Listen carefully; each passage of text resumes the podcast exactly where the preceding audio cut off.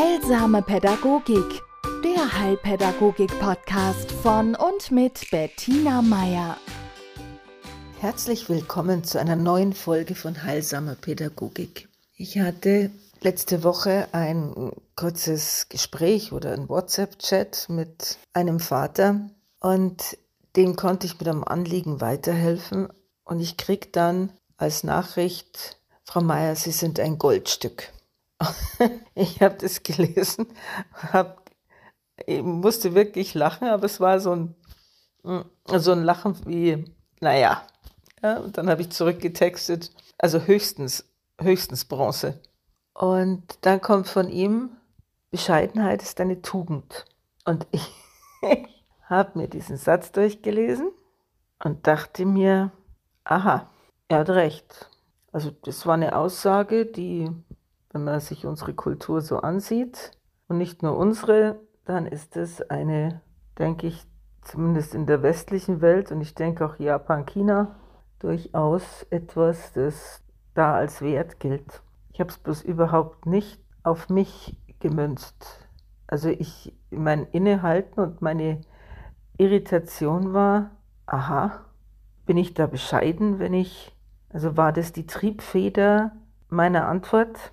Und dann habe ich gemerkt, dass ich mich bei, bei Lob ja, oder Anerkennung, auch dazu, wenn es überraschend kommt, also in der Regel äh, ja dran vorbeiducke oder die, die Tendenz habe. Ja? Und das ist so eine Reaktion, die ich mir selber oft vorgeworfen habe. So in der Richtung, ja, äh, Self-Management und äh, so weiter heißt ja oft und nehmen Sie es an und ja, kann man jetzt mit Lob umgehen und äh, ja, freuen Sie sich doch und so weiter und so fort. Also, dass man es aushält, wenn man jetzt positiv von anderen bemerkt wird, das ist schon, das fand ich immer schwierig. Ja, und ich denke, ich bin da nicht allein. Ich äh, frage mich auch, ob das ein spezifisch weibliches Problem ist. Ja, ob das Männern auch so geht, würde mich sehr interessieren.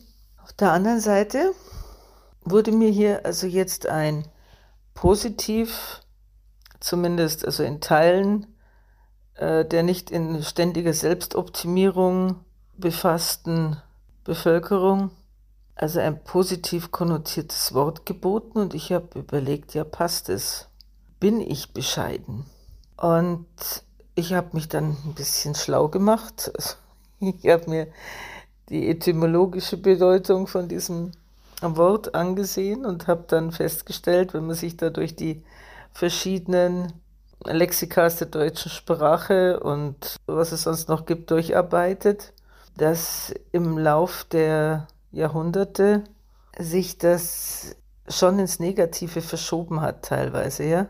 Also das Wetter ist bescheiden heute wieder oder ja, bescheidene Bezahlung, bescheiden ist einfach was, sagen wir mal, zumindest verbesserungsfähiges, ja, was suboptimales, was äh, so in den letzten, würde ich sagen, 30 Jahren hat es so eine steile Talfahrt gemacht, dieses Wort. Außer der Steuerbescheid, der ist nach wie vor geblieben, ne? und die amtlichen Bescheide, die Aufforderungen. Aber unsere Fähigkeit und unser Willen, uns mit etwas zu bescheiden, der hat eklatant abgenommen. Ja? Also teilweise Gott sei Dank. Also wir akzeptieren nicht mehr unhinterfragt Bescheide, die von Ämtern oder von der Obrigkeit kommen. Ja, das sind die Menschen heute eher geneigt zu sagen, okay, kann ich da auch noch was machen? Gibt es da Möglichkeit des Widerspruchs? Wie kann ich so einen Bescheid auch anfechten? Ja? Das sind, das sind so Dinge, die hatten die sind relativ neu. Die rechtlichen Voraussetzungen gab es wahrscheinlich schon länger, aber diese innere Einstellung, wenn was von oben kommt und mir wird etwas beschieden, dann soll ich mich da reinfügen, diese Fügsamkeit hat abgenommen. Ja? Also das, was aus der Geschichte dieses Wortes herkommt, ne? sich mit etwas bescheiden, sich mit etwas zufrieden geben, das gilt heute immer weniger als Tugend und es ist manchmal auch einfach nicht sinnvoll. Ja? Im Zuge der, wir werden, wir werden aufgeklärter, wir werden auch selbstbewusster und wir nehmen unser Schicksal mehr selbst in die Hand, ist das eine positive Entwicklung. Dennoch ist dieses ist diese Eigenschaft, ich habe da zwei Studien, also ein netter Mensch, der einen, der einen Coaching-Blog äh, betreibt, der hat zwei Studien aufgetan, das ist, war nicht meine Federn, in dem Wissenschaftler untersucht haben, welche Eigenschaften Menschen, die, also welche Eigenschaften Bescheidenheit zugrunde liegen. Und das fand ich dann doch spannend, weil es darum ging, dass Menschen, die sich als bescheiden auch klassifizieren, dass die oder sich für bescheiden halten, dass diese Menschen sehr gut wissen, wo ihre Fähigkeiten sind und ihre Stärken. Die haben sehr gute Selbsteinschätzung, die wissen um ihre Schwächen und die wissen um ihre Stärken.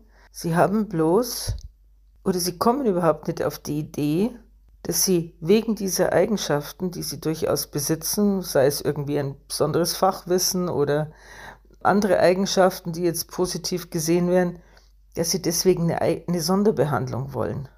Also sie sehen das, sie sehen, sie haben Fähigkeiten, aber dass das jetzt eine extra Erwähnung bedarf oder dass man deswegen äh, eine Sonderbehandlung will oder einen Zusatzapplaus oder ständig in irgendwelchen Artikeln erwähnt wird oder so, das ist, das, das spielt für sie eine zweit- bis drittrangige Rolle. Das ist nicht wichtig.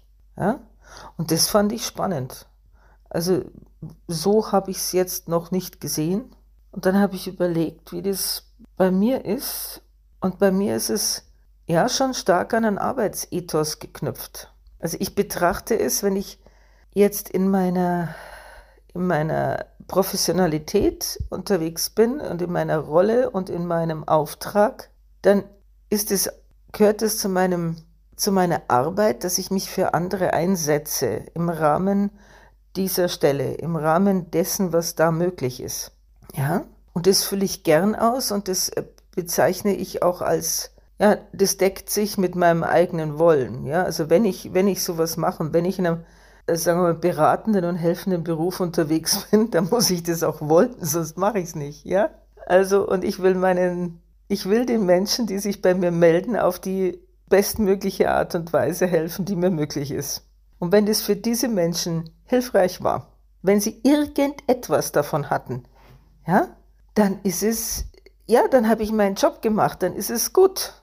Und dann muss ich ehrlich sagen, dann erwarte ich nicht, dann überrascht es mich jedes Mal wieder, wenn, wenn dann eben so spontane Rückmeldung kommt und so. Und das freut mich auch. Das ist nicht so, dass ich sage, ah, Schmarrn oder so. Gar nicht. Freut mich auch, aber das ist ein Nebeneffekt. Darum geht es nicht. Also es geht nicht darum, dass ich gelobt werde. Es geht darum, dass diese Menschen das Gefühl hatten, es hat einen Unterschied gemacht, ob ich oder eine Kollegin da war oder nicht. Ja? Also, und das ist ehrlich gesagt mein Benefit. Also einen Unterschied zu machen und hoffentlich einen zum Positiven. Und da kann man jetzt sagen, der Anspruch ist unbescheiden, aber das ist der Anspruch, der mir es ermöglicht, so zu arbeiten, wie ich arbeite.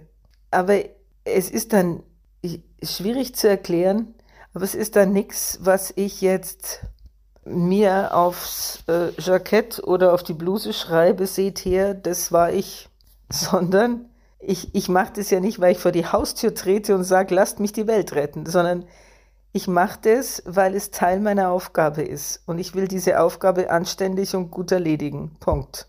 Und ich denke, jeder von uns, der so unterwegs ist und so sein, ich lasse es jetzt mal beim beruflichen, ja, der so seinen Beruf macht, der, der oder die oder was auch immer, ist dann in dieser Definition bescheiden, weil das genügt. Es genügt das Wissen, das gegeben zu haben, was man geben konnte, was, man, was machbar war. Ja, man hat sein Bestes getan. Es gibt auch Tage, da ist man nicht in der Lage, sein Bestes zu tun, weil man ist nun mal nicht immer in bester körperlicher, seelischer, geistiger oder ressourcenmäßiger Verfassung.